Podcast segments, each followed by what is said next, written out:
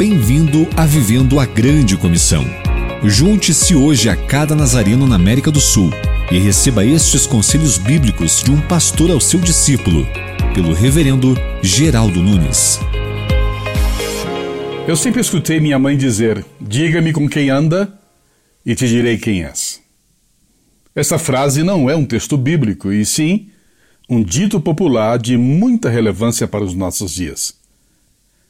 A exortação de Paulo a Timóteo é: seja exemplo para os fiéis. Ele também dá a direção para que este exemplo seja bem fundamentado na palavra, na conduta, no amor, na fé e na pureza. Aí está.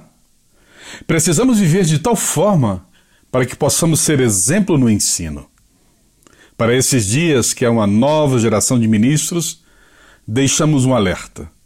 Seja exemplo para a sua geração. E aos mais experientes, facilite o ministério para os novos ministros. Vamos orar? Senhor, que bom saber que facilitas ministérios para todos.